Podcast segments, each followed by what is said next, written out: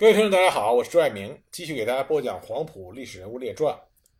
我们今天要来讲的呢，也是黄埔军校政治部的教官，他是中国共产党早期重要的宣传家。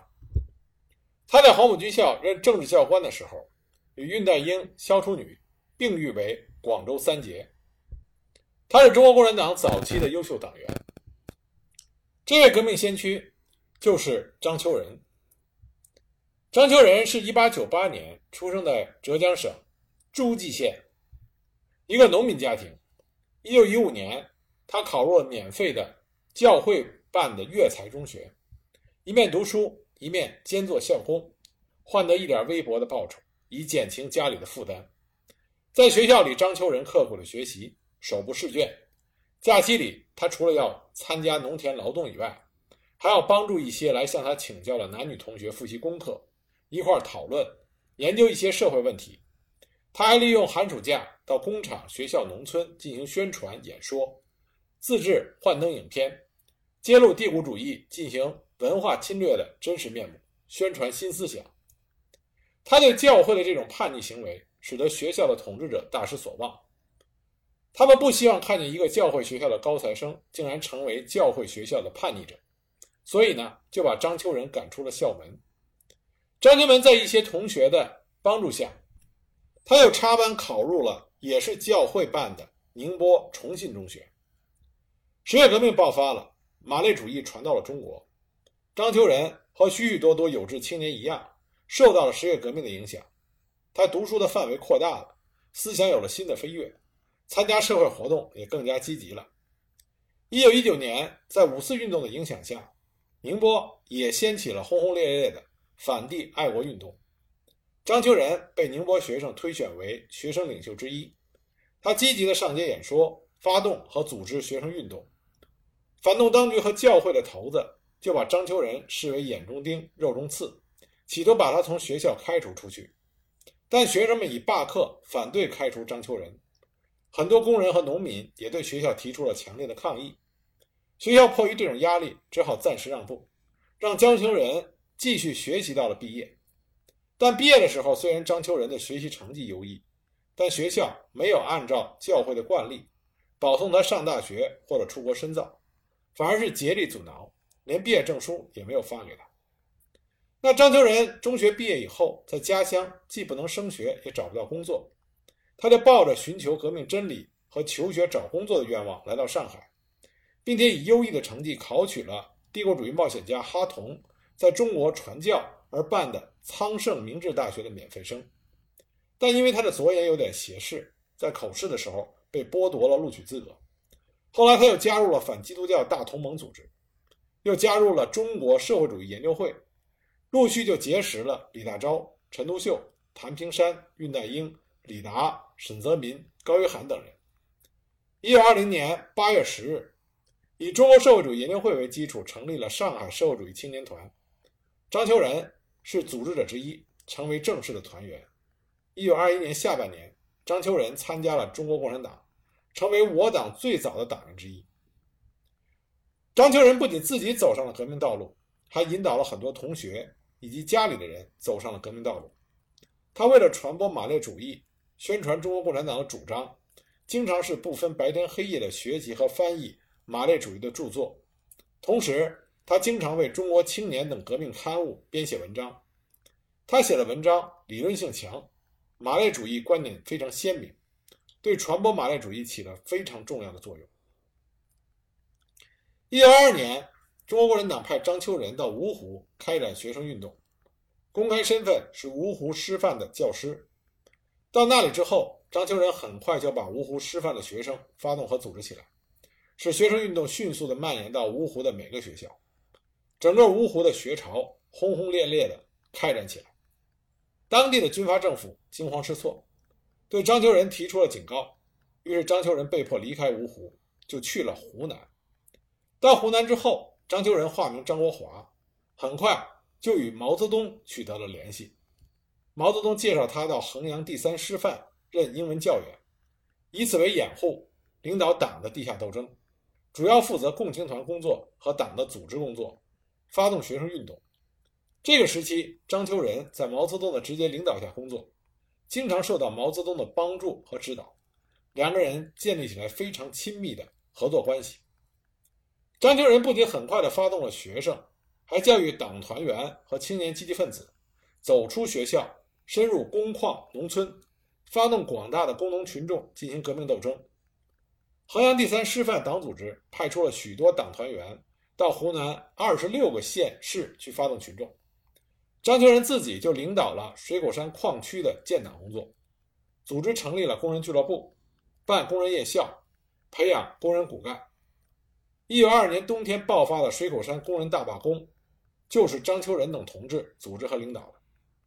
他组织第三师范的学生和一些工人积极分子，拟出罢工计划，定出斗争策略，油印了宣传材料。这次罢工使反动的军阀政府和顽固派。吓破了胆，省长公署急命镇守使检查第三师范，侦缉查清水果山罢工之主谋。不久，敌人倾巢而出，包围了第三师范，要捉拿张秋仁。在这个紧急的时刻，张秋仁镇定自若，毫不惊慌，在同学们的掩护和帮助下越过城墙，从容地脱离了险境。在衡阳脱险之后，张秋仁回到上海，经沈泽民。施存统的介绍，到上海大学教英语，继续负责学生运动和从事党的各项工作，并且担任共青团中央的宣传部长。他一面教书，一面翻译马列主义书籍和写文章，经常满怀热忱地深入到工人学生中去调查研究、发表演讲。作为中央的特派员，他经常到杭州、宁波、绍兴、松江一带指导党团工作，发动组织工人和学生运动。宁波、绍兴等地的党团组织，经过张秋仁的艰苦努力，逐渐发展壮大起来。张秋仁是一位非常杰出的演说家，他善于向群众宣传革命道理，激发群众的革命热情。一次，杭州召开反帝反军阀混战的群众集会，邀请张秋仁出席讲话。在集会上，张秋仁无情地揭露了帝国主义妄图瓜分中国的狼子野心。揭露了中国政府的腐败无能。他引用德国斯巴达克团的话说：“他说，要想无产阶级革命成功，劳动者只有在他自己的痛苦和经验中，在他忽胜忽败的战斗中，一步一步地挣扎前进，以达到成功的目的。”他强调，我们中国的革命运动也必须跟着列宁主义的灯，向着革命的正轨上走。他洪亮激昂的演讲深深地吸引了广大的听众，听演讲的人不断地发出雷鸣的掌声。一九二五年五卅惨案发生之后，张秋仁，他作为上海学联的代表，不顾个人的安危，往返于沪杭等地，领导和组织群众的声援运动。一九二五年六月初的一天下午，张秋仁到了宁波，在后乐园召开的学生代表大会上发表了长篇演说。他站在一张长方桌子上面，向人们悲愤地叙述了血染南京路的惨状，要求宁波学生化悲痛为力量，立即组织起来，团结起来，行动起来，到民间去唤醒民众，一致抵抗帝国主义的侵略暴行。他的演说一结束，在慷慨激昂的口号声中，群众立即组织起来，成立了宁波五卅惨案后援会，一致通过了以行动抗击帝国主义的决议。一九二六年，全国许多省市的工农运动蓬勃地发展起来，北伐的条件逐渐成熟，革命高潮即将来临。当时，广东已经实现了统一，广州成了革命的中心。这个时候，中国共产党需要大量的干部到广州从事各方面的工作。因为《政治周报》的副总编辑沈彦兵准备到上海工作，张秋仁奉党的指示来到了广州，一下船他就直奔。东山庙前西街三十八号，这是政治周报的秘密通讯处，也是毛泽东的寓所。毛泽东已经和沈彦兵商定，要张秋仁接替沈彦兵主办政治周报的工作。张秋仁到达之后，两位老友重逢，格外的欣喜。毛泽东安排张秋仁住在楼下萧楚女腾出的屋里，毛泽东和杨开慧则住在楼上。政治周报是国共合作期间国民党政治委员会的机关刊物，是代理宣传部长毛泽东在一九二五年底一手组织创刊的。毛泽东任总编辑，亲自主办了四期。后来由于工作繁重，就把政治周报的工作全部交给了沈雁冰。张秋仁接手以后，仍然是负责政治周报的全部工作。当时人手很少，张秋仁虽然是副总编辑，但他亲自撰写文章、组稿，还抓具体工作。后来，张秋仁还到农民讲习所讲授各国革命史的课程，同时也担任了黄埔军校的政治教官。讲授政治经济学。张秋仁对各国的革命史非常的熟悉，为了使各地的农民领袖能够更多的了解世界的斗争情况，他把国际共产主义运动的每件大事的历史背景、时间、地点和人物都详详细细的讲给他们听。在这个时期，张秋仁虽然身兼多职，但他从来没有因为自己的疲劳而放弃工作，他挤出了很多的时间为政治周报。和中国青年撰写了文章，向广大的群众宣传党的主张。张秋仁走到哪里，就把宣传工作做到哪里。每经一地，他都会在那里燃起熊熊的革命烈火，播下更多的革命火种。他运用马列主义的基本观点，结合革命的实际情况，写了很多具有相当高理论水平的马列主义文章，传播了马克思列宁主义的思想，鼓舞了人民群众。一九二七年。国共彻底决裂，国民党右派在广州清党，屠杀共产党员和革命群众。黄埔军校也下令通缉张秋仁。张秋仁接到党的指示，让他立刻离开广州去武汉。他和杨汉生一起取到香港，转赴武汉。到了武汉以后，在黄埔分校任教官，还和向景瑜等同志一起从事党的宣传工作。一九二七年六月二十九日，何键发出了反红训令。七月十五日，汪精卫也开始捕杀中国共产党人。张秋仁随着中央机关转到上海，和邓中夏等同志一起在党中央宣传部工作。在血雨腥风中，杭州的中国共产党组织遭到了严重的破坏，浙江省省委机关急需恢复。在这个严峻的时刻，中共中央派遣张秋仁任浙江省委书记。张秋仁肩负着重整党的组织、发动群众、壮大革命力量，并且向敌人进行有力的回击的重任。到了杭州，杭州离张秋仁的家乡很近，认识他的人特别多。那里还设有黄埔军校同学会，里面大部分都是蒋介石的忠实信徒，有的人已经成为了职业特务。但是张秋仁为了党的事业，把个人的安危置之度外，毅然到了杭州。他到达杭州以后，马上和组织接上关系。第二天就召集了一些同志开会，全面了解浙江反动势力的情况，以及党的组织、党员的工作、思想等状况，分析和估计了浙江的形势，研究制定了整顿组织、开展对敌斗争的计划和部署。很可惜，那个时候的白色恐怖实在是非常的严峻。不幸的事件终于还是发生了，在张秋仁到达杭州的第四天上午。他和他的爱人约了几位同志去西湖。到达湖滨的时候，迎面碰上了几个黄埔学生。张秋仁他们装作游玩的样子，租船下了西湖。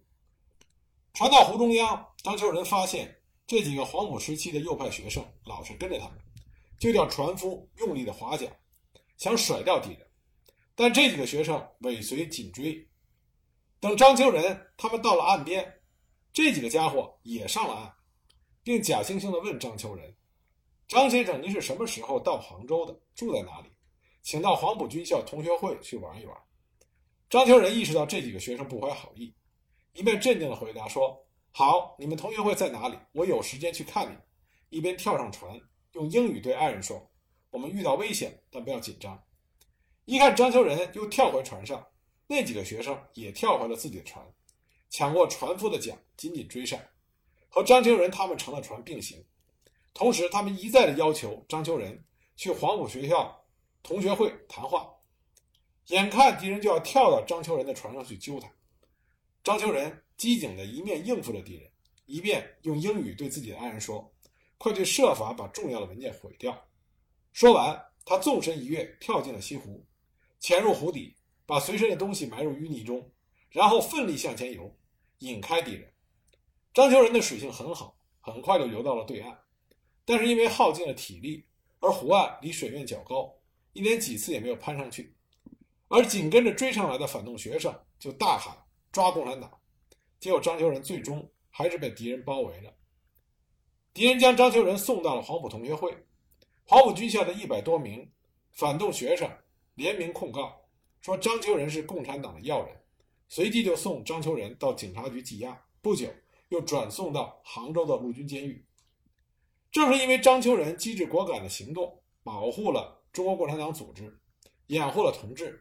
也使得张秋仁的爱人和其他同志，在敌人全力追捕张秋仁的时刻，安全地脱离了危险，而党的重要文件也得到了及时妥善的处理。在陆军监狱，张秋仁坚持的和国民党反动派做斗争，他经常给同狱的同志们讲：“我们是共产党人，是信仰马列主义的勇士，绝对不能给敌人一点东西，即使牺牲生命也是光荣的。”他这么说的，也是这么做的。在法庭上，因为他的身份已经暴露，对于自己是共产党员这一点，张秋仁从来没有隐瞒。当然，国民党还是绞尽脑汁想知道中国共产党的秘密，企图劝张秋仁投降。但是张秋仁说：“沈宣庐、戴季陶、邵力子，这都是我的同伙，因为这三个人都曾经和中国共产党有着非常密切的关系。而对于其他的问题，张秋仁都予以义正言辞的驳斥。”在狱中，张秋仁虽然被戴上了沉重的镣铐，关在狭窄的牢房，但是他仍然关心外面党组织的工作。他经常通过外面来探监的同志和进步看守，传递纸条，指导监外党组织的工作。他还把监狱里的同志组织起来，读书学习，给他们讲中外革命史，宣传马列主义真理，要同志们相信黑暗总会过去，曙光总会到来。鼓励同志们与国民党进行坚强的斗争。在监狱里，在张秋仁的带动下，读书的空气非常浓厚，经常通过外面的同志带进了一些禁书进行学习。据当年和张秋仁同狱的薛木桥回忆，张秋仁在狱中每天读书五六个小时，而且要狱友们跟他一起读书，天天督促他们。张秋仁说过：“共产党员活了一天就要工作一天，在牢房里不能革命。”就要天天学习。薛木桥他初中没有毕业，正是受了张秋仁的教育之后，在国民党的监狱里读了马列的经典著作《政治经济学》，还学了英文。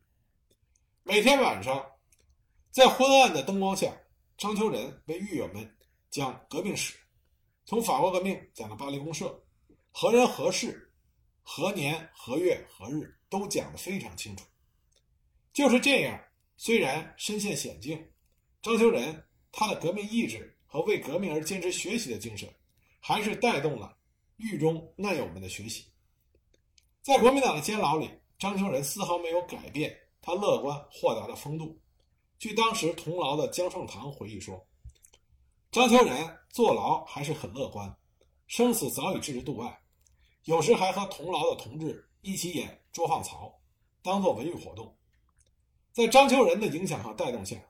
狱中的生活虽然艰苦，但是充满了革命乐观主义，也增强了对革命事业必胜的信心。在张秋仁牺牲的前几天，有同志去狱中探望他，在短短的谈话中，张秋仁从不提及自己，一心只是放在工作上。就在他临牺牲的前一天晚上，还在领导沪杭铁路总工会的薛木桥、钟永祥等同志给他们讲解二七大罢工的历史。张秋仁就是这样把自己的一生完全献给了中国共产党事业，即使到他生命的最后一刻，他们也没有忘记一个中国共产党员的职责。那么，中国共产党为了营救张秋仁，也是多方设法，但都没有成功。一九二八年二月八日，张秋仁和薛木桥正在下棋，突然听到看守高喊：“张秋仁开庭！”张秋仁知道生命的最后时刻终于来临了，他整了整衣服。从容地迈出了牢门，轻轻地把近视眼镜摘下来，送给了一位同情革命的进步看守，然后大声地向牢房里的同志们讲：“同志们，今天要和你们分别了，你们继续努力吧。”同时高呼“共产党万岁”。难友们一起唱起了雄壮的国际歌，为张秋仁送行。张秋仁被押送到法庭上，法官问他：“你叫什么名字？几岁了？”张秋仁用嘲弄的口气大声回答：“老子张秋仁今年三十大寿。”说罢，就抓起了法官桌子上的朱砂砚台，用力地向法官的头部打去。法官惊恐万分。虽然砚台没能打中法官，但是法庭的秩序大乱。惊呆的法警立刻蜂拥而上，将张秋仁直接推向了刑场。所谓的刑场，也只不过是法庭外面的院子。张秋仁就义的现场就是现在杭州小车桥西湖宾馆。面对死亡，张秋仁坦然自若。当时他昂首阔步地朝刑场走去，一次又一次地高呼“马克思列宁主义万岁，中国共产党万岁，中国革命必然成功万岁”。在激昂的口号声中，枪声响起，张秋仁身中七枪，壮烈牺牲。张秋仁的牺牲是中国共产党。一个非常大的损失，因为张秋仁他在宣传上的能力极强。毛泽东后来在回忆中曾经说过，张秋仁是一个好同志、好党员，很有能力，很会宣传，很有群众基础。可惜他牺牲的太早了。张秋仁的性格非常耿直，他从来不掩饰他的政治主张和观点，而且立场明确。下演中国左翼电影运动的开拓者。他曾经在他的回忆里说道：“张秋仁是一个耿直的人，经常大声地议论时政，对我这样当时还没有入党的人，也毫不掩饰他的观点。记得1927年的秋天，正在汪精卫正式宣布反共以后，张秋仁同志拿着一张登满了脱党启事的报纸，指指点点地说：‘某几个人，我早就知道他们是投机分子，他们脱党并不稀奇。’可是他指着一个人的名字，怒气冲冲地说。”这个人，我把他看作好人，现在也做出这种事来。这次谈话后不久，秋仁同志就在杭州被捕牺牲，因此他的这句话对我这个新党员来说印象就格外的深刻。张秋仁是坚定的马克思主义者，他认为中国的革命一定是由工人和农民的无产阶级才能领导成功。他曾经说过，只有劳动阶级的党能够做群众的革命运动的领袖。我们必须拿起一把铁扫帚，扫除我们当中一切机会主义的色彩。我们必须忍心的、不妥协的，与深入我们当中的一切资产阶级的倾向，也是披着任何社会主义衣服的假革命者宣战。请求任何帝国主义主张公道是不济事的，请军阀和大商人来爱国便是做梦，连小商人都靠不住，一经压迫便畏首畏尾的不敢前进了。而工人是能救国的，他们有伟大的势力，他们是最勇敢的。所以我们可以看到，张秋仁的政治主张和他的信仰，与我们之前提到的国民党右派甚至国民党左派的政治主张和政治信仰是截然不同的。再加上张秋仁耿直的性格，我们可以想象，在他担任黄埔军校政治教官的时候，他和国民党。右派势力和那些国民党右派的学生、老师相互之间的关系会是怎样的紧张和针锋相对？